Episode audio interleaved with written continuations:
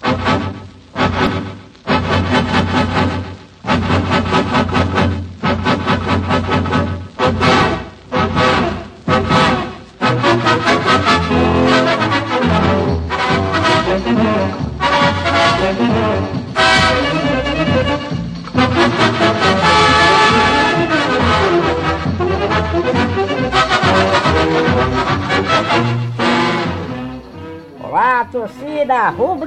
rubro-negra, campeã brasileira de 1987 da Copa do Brasil de 2008.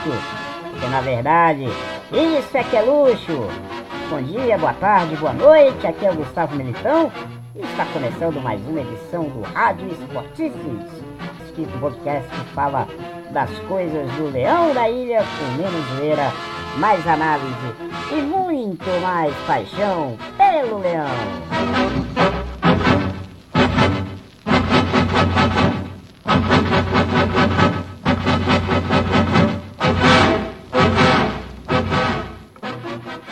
E lembrando, né, para você que você pode seguir as redes sociais do Esportice Bloodcast. Nosso Instagram é o Esportices Bloodcast, o Twitter é o Esportices e o Medium é o medium.com barra arroba Esportices, tá bom? Lembrando que você pode ouvir o Rádio Esportices através das plataformas de streaming mais utilizadas no mundo de música, né, o Deezer e o Spotify.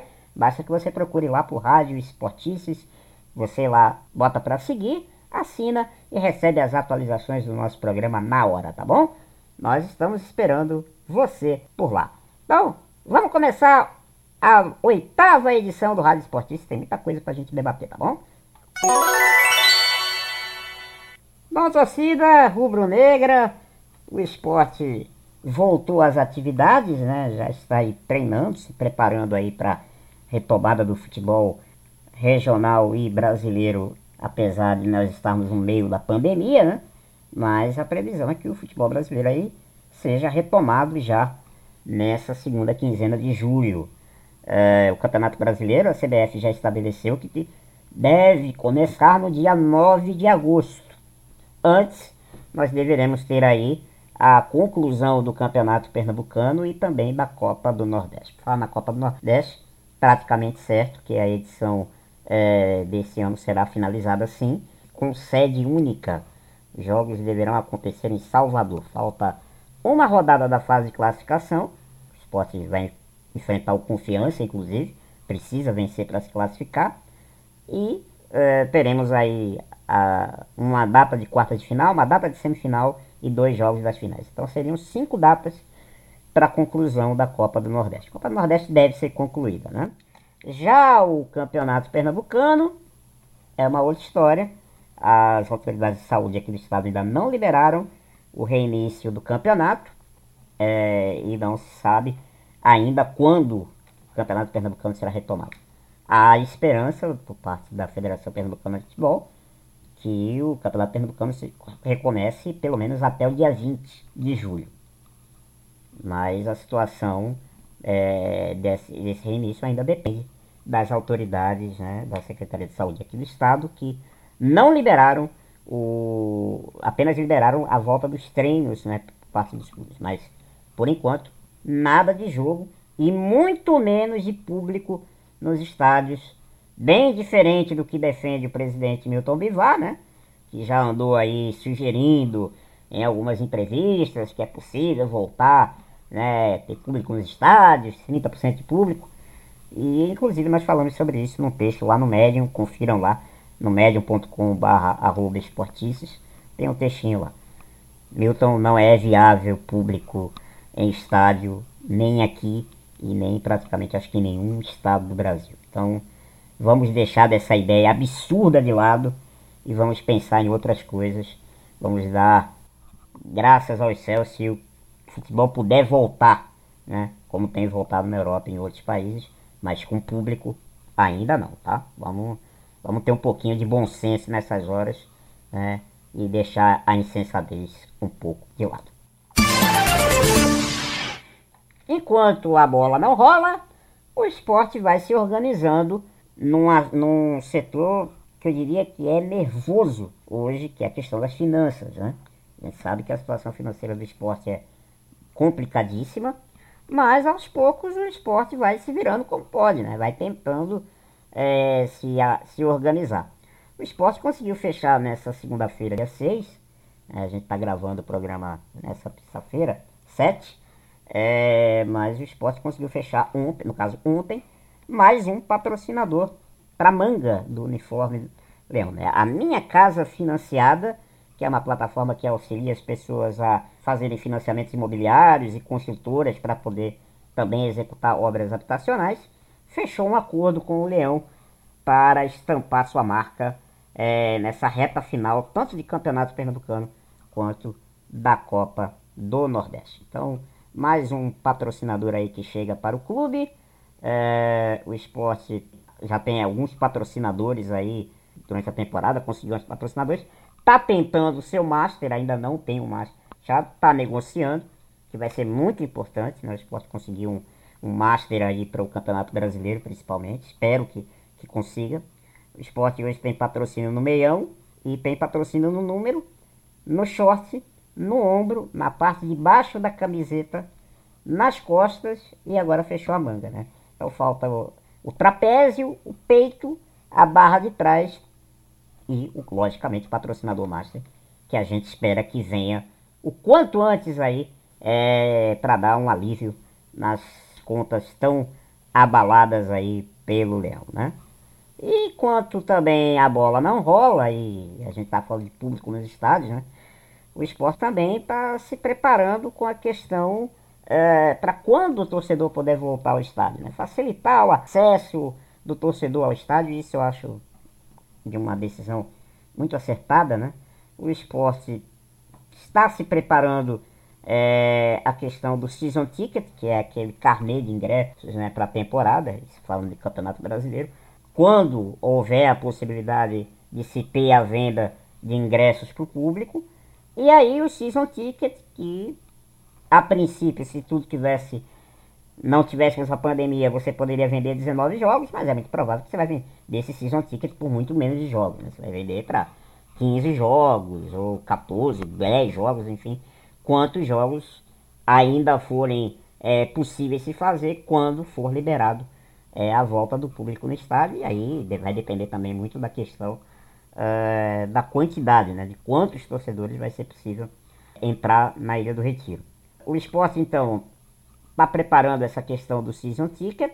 Além do Season Ticket, é, também está tá preparando a questão com a nova carteira de sócios, né? Inclusive o torcedor já pode retirar sua nova carteira lá na Casa do Esporte, na loja oficial do, do, do clube lá na Ilha do Retiro, né? Que são as novas carteirinhas de sócio, né? Que foram lançadas aí é, alguns dias atrás, é, dependendo de cada categoria de sócio no clube, né? Você tem lá a sua carteirinha e tal, e aí você retira sua, essa nova carteira. E essa nova carteira, ela vai ter uma coisa bem legal, que é o seguinte, com a carteira de sócio nova, se o torcedor tiver em dia, principalmente essas categorias de sócio que você não paga ingresso, você entra no site você faz uma compra, uma compra simbólica, né, de ingresso lá de zero real, que é aquele chamado check-in, né, é o famoso check-in. Então quando você for ao jogo, você passa lá o ingresso, você passa lá a carteirinha e vai constar que você tem direito ao ingresso na catraca. Então o torcedor não vai precisar pegar mais um ingresso físico, né? Não vai precisar daquele papel.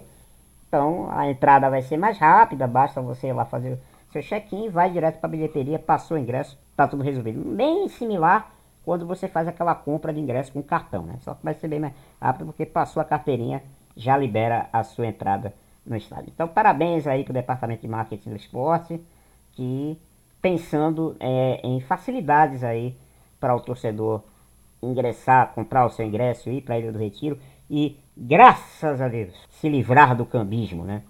Torcedor consciente não compra ingresso de cambista. Eu sempre disse isso e eu espero que a torcida compre essa ideia. Cambista não é uma coisa boa para o clube. Muita gente pensa que é. Ah, comprou ingresso, tal, é, é o ingresso, né, o cambista comprou do clube. A gente sabe que não é bem assim que funciona, né? Mas isso é tema para outra conversa. Então, parabéns aí ao departamento de marketing facilitando a entrada do torcedor na Ilha do Retiro. Bom, gente, vocês devem estar acompanhando também aí toda essa polêmica né, envolvendo é, as transmissões por streaming, né? Toda essa briga aí do Flamengo com a Rede Globo, né?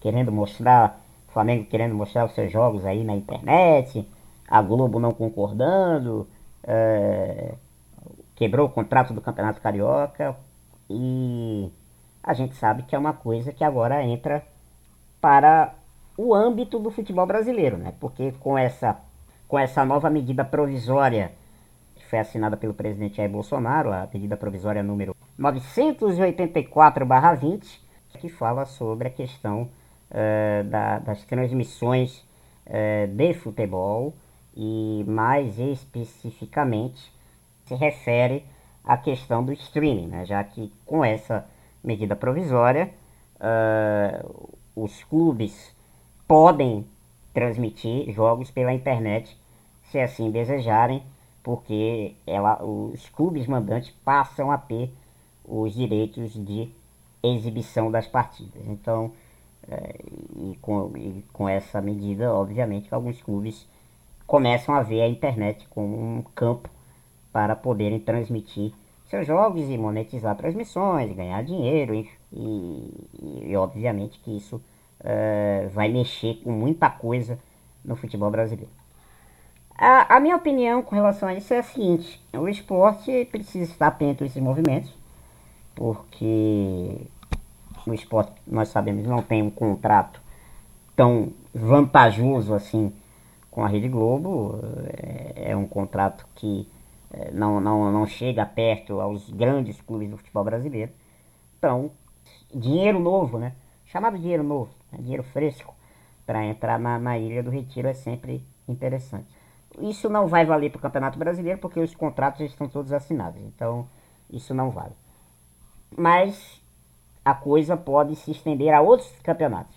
Copa do Nordeste, campeonatos estaduais, enfim, outros torneios onde o esporte não tem contratos né, é, tão longos assim com a rede. Principalmente o Campeonato Pernambucano e a Copa do Nordeste, acho que hoje são os, onde é possível se explorar isso. Eu acho que o esporte tem que estar atento com relação a isso, mas é preciso ter muita calma nessa questão de cobrar do torcedor por transmissões de streaming. O Flamengo já tentou fazer isso de uma maneira muito rápida, não foi, não foi muito bem sucedido, né? Então é preciso ter paciência. Começar com algumas transmissões de streaming de outras competições, é, outros torneios. É, infelizmente esse ano a gente não vai ter base porque conta da pandemia. É, mas começar de repente a mostrar competições de outros campeonatos e já ir preparando o torcedor para essa realidade. Acho que no ano que vem, montando uma boa estrutura, porque a gente sabe que a experiência de internet é muito complicada. É, ninguém gosta de ver nada travando, nada congelando ou com má qualidade de imagem, então a gente pode se preparar para isso, criar toda uma estrutura, todo um, um arcabouço de condições para poder transmitir seus jogos. Não é um investimento barato, não é um investimento barato, não é fácil, mas é um caminho para o futuro. E como o esporte precisa dar alguns passos à frente para não ser engolido, principalmente pela situação financeira que a gente atravessa hoje, é preciso sim o esporte estar preparado para o que vem pela frente. Então, espero que, a, que o clube já esteja, não colocando em prática, porque realmente acho que é muito cedo ainda para isso, mas pelo menos se preparando, criar um aplicativo próprio, criar de fato uma TV própria, né? A TV não, não só a TV Esporte ser apenas um canal do YouTube que exibe uh, vídeos e algumas coletivas, mas pensar a TV Esporte como de fato uma TV, né? Isso é possível, né? Já começar a preparar essa transição para que é, quando o streaming for uma realidade no Brasil, houver um, os torcedores já estiverem mais acostumados com isso, a gente já está pronto. É um futuro, mas que não é um futuro tão próximo ainda não. Então, é, dá tempo para que o esporte se planeje, para fazer a coisa certa e para ganhar muito dinheiro com isso, porque dá para ganhar muito dinheiro com isso.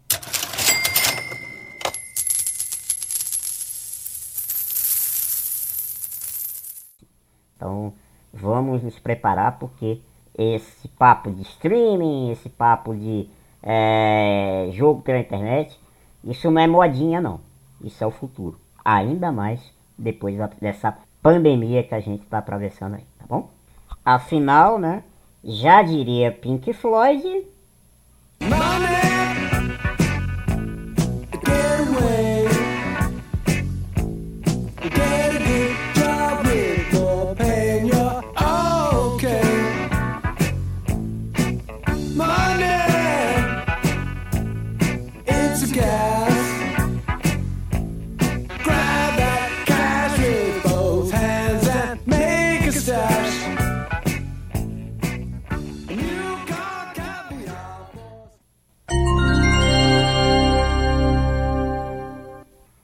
Torcedor rubro-negro, vamos agora bater um papo no futebol feminino. É, o futebol feminino que está aí vivendo é, paralisado, né, por conta da pandemia. Uh, inclusive o esporte disputa a Série A2 do Campeonato Brasileiro. Jogou uma partida só, perdeu para o Cruzeiro do Rio Grande do Norte por 3 a 2 E a previsão é que a Série A2 do Campeonato Brasileiro de Futebol Feminino só volte no mês de setembro mais tardar começo de outubro, é a previsão da CBF. A Série A1 deve voltar antes. Então, a gente sabe que o futebol feminino, que já é um esporte que tem que sofre bastante com a questão de falta de investimento, imagine agora depois da pandemia, né? Depois da pandemia a situação fica muito mais complicada. E para conversar um pouquinho sobre futebol feminino, mas também falar sobre o esporte, também falar sobre as coisas do Leão da Ilha, eu trouxe aqui para bater um papo com a gente no Rádio Esportistas a professora e pesquisadora da Universidade Federal de Pernambuco, Soraya Barreto, que atendeu gentilmente aqui o nosso convite para bater um papo, para falar muito sobre futebol feminino aqui no Rádio Esportices. E também, né, ela também, é, como rubro-negra, né, vai dar também aí essa opinião. É, essa situação do esporte, dessa volta da pandemia, será que está cedo para pensar em volta do futebol brasileiro ou não. Então a gente agradece aqui a participação da Soraya desde já. Olá Soraya, seja bem-vinda ao Rádio Esportices. Prazer contar com a sua participação aqui com a gente. Bom? Oi gente, oi Gustavo. Primeiramente agradecer a oportunidade. É um prazer é, participar da Rádio Esportices né, para falar um pouquinho sobre futebol e, e sobre torcida, especialmente futebol feminino também. Bacana. Ô, Soraya, antes da gente começar então a falar sobre futebol feminino, né, que é o tema aqui da nossa, da nossa conversa, eu queria que você é, contasse um pouquinho da tua vivência com futebol e com o esporte, né? Como é que surgiu essa paixão rubro-negra? Como foi teu primeiro contato é, com o esporte? Conta pra gente, que é sempre, sempre bacana a gente ouvir essas histórias. Conta pra gente. Bem, contar sobre minha trajetória no esporte é, é falar da minha família. Né? Eu tenho uma família praticamente 100% rubro-negra, mas tem uma pessoa que é bem importante para mim na minha construção enquanto torcedora, enquanto é, apreciadora do futebol, que é a minha avó materna, Dona Lídia, que é uma rubro-negra doente, é, no sentido bom da palavra, sempre foi para campo e tudo. E tem o meu pai também, que sempre foi é, também um torcedor assíduo né, no campo, me fez ser é, mascote do time, entrei com o Fábio, com o Paulo Vitor na época que ele era goleiro. É, então tenho algumas lembranças bem interessantes da minha infância e obviamente sempre frequentei muitos estádios com meu pai, com a minha mãe, com a minha avó. Então a, o futebol e o esporte está no sangue familiar, está na construção do nosso histórico enquanto identidade de família e de afetividade também. É, fora isso, eu sempre gostei muito do estádio, mesmo quando meu pai deixou de ir e outras, e outras pessoas assim mais próximas. Eu sempre fui aquela pessoa que era incentivadora de ir para o campo. Tenho um grande amigo de infância, Sérgio, que sempre foi meu companheiro de, de estádio. E fora isso, sempre é, fui ao campo sozinha, com amigas, com amigos e com família também, obviamente. Bom, Soraya, então agora vamos começar a falar de, de futebol feminino, né? Porque é, eu sei que você é uma grande estudiosa do assunto. Né? Você já escreveu muita coisa sobre futebol feminino. É, e eu queria que você fizesse uma análise como é que você vê o futebol feminino no Brasil nessa toda essa situação de pandemia, né, que a gente está atravessando. Você acha que a gente vai ter um, um encolhimento muito forte do desenvolvimento do esporte no Brasil? Ou o futebol feminino pode passar aí por essa pandemia sem grandes abalos e uh, a, a, o desenvolvimento de alguma forma continuar acontecendo? Eu queria que você fizesse uma análise sobre essa situação de pandemia que a gente está atravessando no futebol feminino do Brasil e, claro, também aqui nesse recorte regional. Olha, sobre o futebol feminino, infelizmente a gente vê o que já é exacerbado socialmente. A gente sempre viu o futebol feminino aqui no Brasil ser colocado em segundo lugar, né? E isso é importante ressaltar que é uma construção cultural e social. Se você for olhar, por exemplo, para outras realidades como Estados Unidos, o soccer, que é o nosso futebol, lá é visto como um, um esporte mais feminino. Tanto que as mulheres são pentacampeões, campeãs é, no Mundial da FIFA. Né? Os homens não têm um resultado tão bom, tem um terceiro lugar lá na década de 30, né? e em geral lá o, o esporte masculino é o futebol americano. Aqui no Brasil, o futebol sempre foi um, futebol, um, um esporte naturalizado e construído como masculino. Então, dito isso, né, se o futebol feminino já ficava em segundo plano, nesse período de pandemia, a gente percebe que se exacerbam mais ainda os problemas que já existiam antes. Então a gente vê uma parada é, gigantesca né, em relação a, a tudo e especialmente investimento e continuidade na, no treinamento e no posicionamento em relação à continuidade do futebol feminino. Então, infelizmente, o cenário não é dos melhores quando a gente pensa nesse cenário é, pandêmico. Não à toa isso se alastra para várias é, esferas sociais. A gente vê o aumento da violência contra a mulher, a gente vê o aumento do trabalho é, é, feminino quando tem que dar é, conta do home office e da família, dos cuidados da casa e tudo mais, que há uma simetria ainda muito grande. E isso, obviamente, no futebol não vai ser diferente. Infelizmente, é, eu vejo aí dar alguns passos atrás nesse processo de construção e de legitimação do futebol feminino no Brasil. Ô Soraya, é, nos últimos, algumas semanas atrás, a gente teve uma situação bem polêmica, né, envolvendo o Vitória e o seu presidente, né, Paulo Carneiro, é, com relação ao não repasse da verba que foi destinada pela CBF para o futebol feminino do clube, para segurar a barra, né, durante esse período aí da pandemia. E destinando esse dinheiro para remanejamento de outras dívidas do clube, né? E mesmo com as meninas lá do Vitória com salários atrasados, né?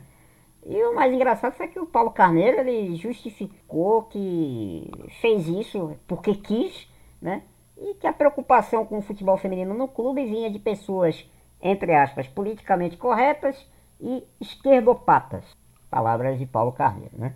Então, como é que você como é que você analisa esse tipo de atitude, né? Já que aqui em Pernambuco, e especificamente no esporte, a gente teve problemas parecidos no passado. O esporte ameaçou fechar o departamento de futebol feminino no ano passado. Só não fechou é, porque temeu ser punido pela CBF. Montou um time lá meio um catadão e acabou sendo rebaixado da Série A1 para a Série A2 é, na temporada passada. Como é que você avalia, como é que você vê esse tipo de atitude, Soraya? É, esse problema do, Vitória é, e, da, e que a gente assistiu com o esporte é exatamente sobre isso que eu falei antes, né? Há uma, uma, uma visão do futebol feminino em segundo plano, porque ele ainda não dá lucratividade por obviedade, né? Porque é, ele não foi construído para isso, ele não foi pensado, ele não foi naturalizado como um esporte a ser mercantilizado. Isso é um processo extremamente atual, né? É, é, dessas, desses últimos anos para cá. Então, isso vai levar um, um tempo. E tudo que tem a ver com é, minorias, e minorias a gente não está falando de é, menor quantidade, mas sim de, né, de menor visibilidade e representatividade, as pessoas vão achar que são políticas é, de cotas, de esquerda, quando na verdade o que, é que eles estão falando por trás? São pessoas que estão preocupadas a dar visibilidade a todos os grupos de maneira equivalente e não assimétricas e hierárquicas. Se isso é ser de esquerda, então é um pensamento de esquerda mesmo. Porque é, é uma visão de que as mulheres têm tanto direito quanto futebol para mostrar, né? só que elas não têm espaço e não têm visibilidade. E quando a gente está falando de uma política pública, que é o caso desse incentivo para o futebol feminino, que foi repassado pela CBF para uma finalidade e ele é usado com outro fim, a gente percebe claramente a pouca preocupação né, em relação à construção de uma, de uma cultura futebolística voltada para o feminino. É interessante que a gente está falando aqui do Esportices, né, de, de, um, de um, um canal que é voltado para o torcedor e torcedora rubro-negra, e importa falar que o IBGE já comprovou no último censo que as mulheres são maioria, e aí sim numérica, em torcida né, do esporte. Somos 52% de mulheres e 48% de homens. E o clube, infelizmente, ainda não observa com o devido cuidado e a devida atenção as torcedoras. As torcedoras mulheres cada vez mais têm ocupado o campo, inclusive no futebol masculino, né? bem como também tem sido presença no futebol feminino. E a, a mercantilização e a lucratividade ela vem de uma construção. Se ela não tem um histórico de construção, ela não vai existir.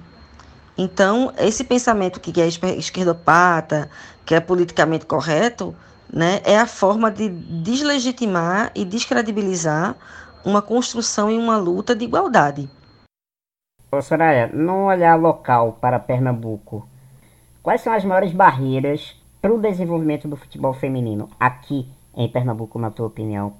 O maior problema para a construção é, e o desenvolvimento do futebol feminino ele está abarcado num grande, uma grande questão única, que se reverbera em várias outras, que é o machismo ou sexismo, como preferir chamar.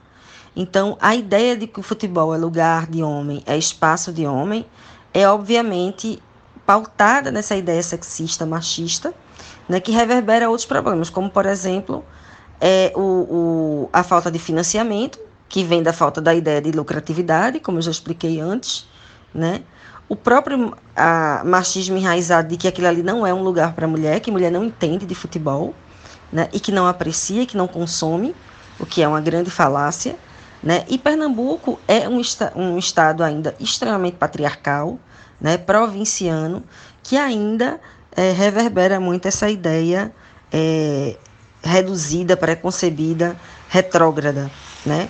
E aí nisso se fomenta vários, vários outros pequenos problemas, mas que todos são dessa ideia né, sexista e machista da construção do futebol e da cultura futebolística no Estado e no Brasil. A senhora, agora é uma questão mais polêmica, né? Falando de futebol e política.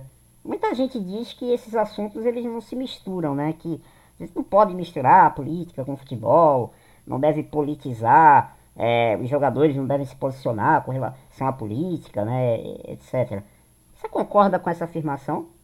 Inclusive agora há pouco a gente teve muito a questão do racismo, né, sendo debatida, né, por conta dos acontecimentos depois do assassinato é, do George Floyd, né, esses assuntos acabaram é, voltando à, pauta, né, foi fortemente debatido, atletas se posicionando sobre isso, uh, em, em outras modalidades e até no futebol também. Como você vê o, o trabalho dos clubes em relação a isso, o trabalho que o esporte está fazendo nesse campo? Então, sobre a questão racial, é, ainda há muitas falhas, sim. E há também é, iniciativas, a gente percebe, e o esporte tem histórico, né, de dar alguma atenção a essas questões, esses debates, reflexões sociais. Isso é bem positivo. É, mas é importante também dizer que isso é uma demanda que vem da torcida, que vem da sociedade, e o clube também a, a, acaba é, é, abraçando também.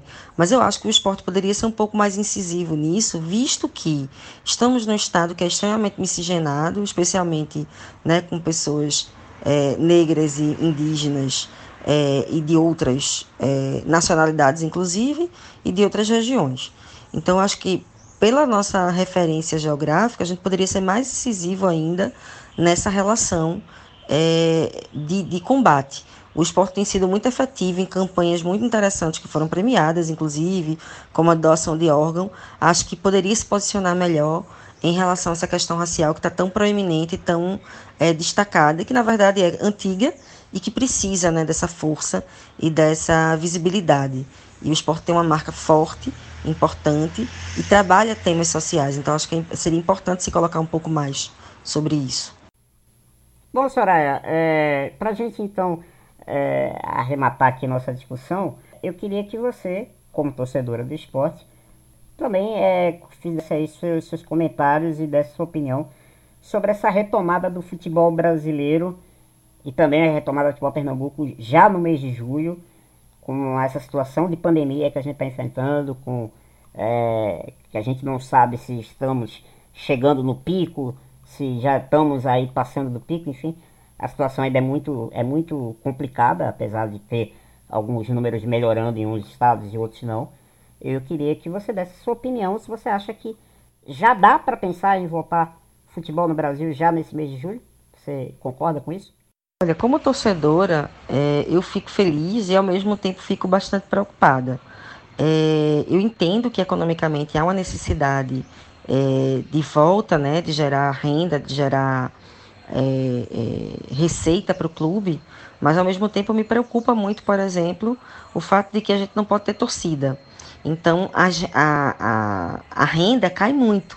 Né? E aí vamos pensar em termos de imprensa, é, comissão técnica e todo mundo que está envolvido.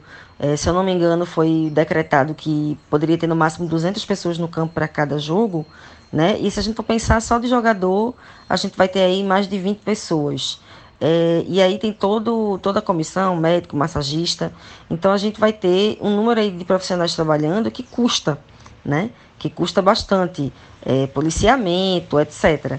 Então, é, a gente vai ter um custo é, quase igual aos espetáculos tradicionais, mas a gente não vai ter nenhuma renda de volta.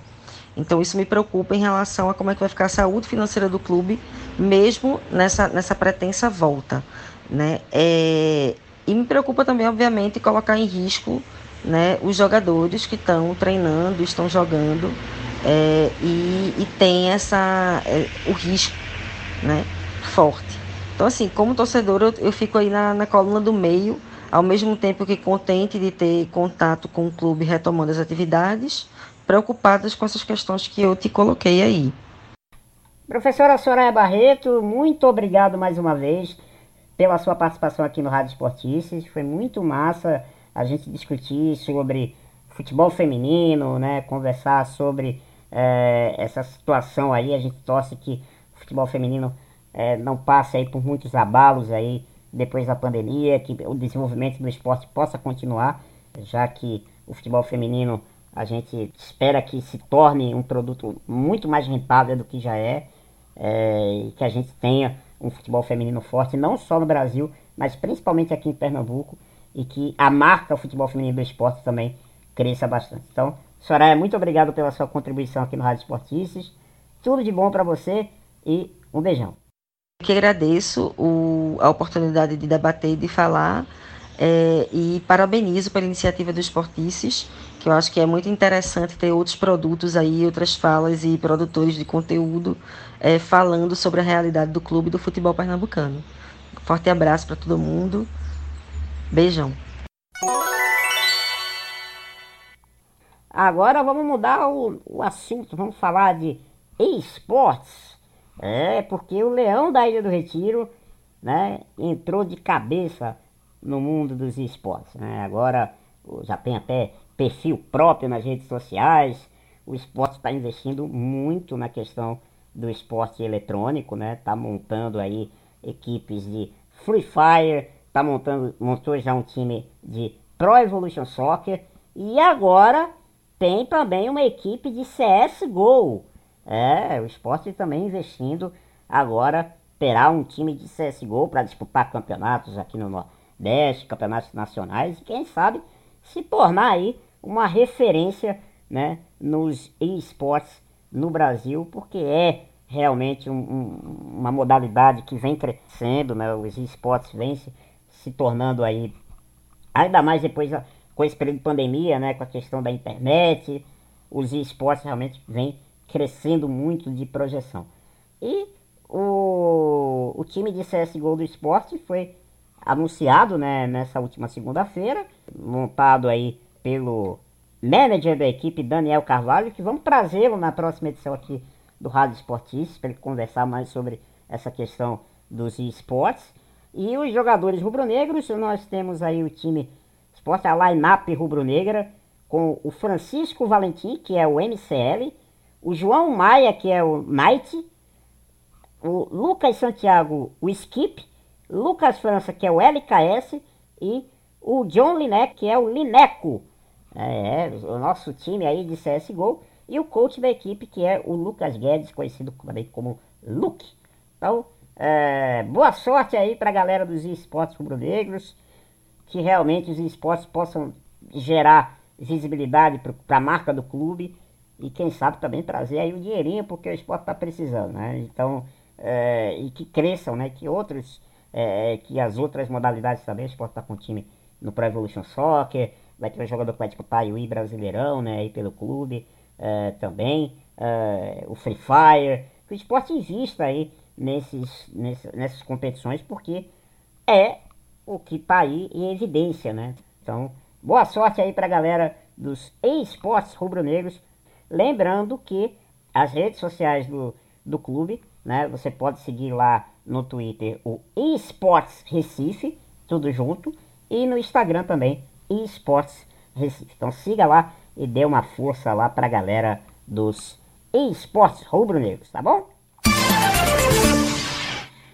É isso, torcedor Rádio Esportices 8 vai ficando por aqui, né? A gente torce que já no 9 a gente já possa aí falar de futebol, né? Voltar a falar de futebol, tá morrendo de saudade aí do esporte, morrendo de saudade de falar de campo, né? Falar do, do desempenho do time dentro do campo, mas a gente também tem que ter um pouco de paciência, né? A pandemia ainda não passou, a situação ainda não é muito segura, então vamos respeitar a ciência, né? Vamos respeitar as autoridades sanitárias. Quando elas derem o ok, aí a gente pensa no futebol, né? Nos jogos e claro que isso é com o tempo, a gente tem que tá, o time tá aí treinando, tá tom tomando todos os cuidados, os jogadores estão sendo testados, então a gente espera que tudo se resolva para a gente ter o nosso leãozinho em campo em muito breve tempo.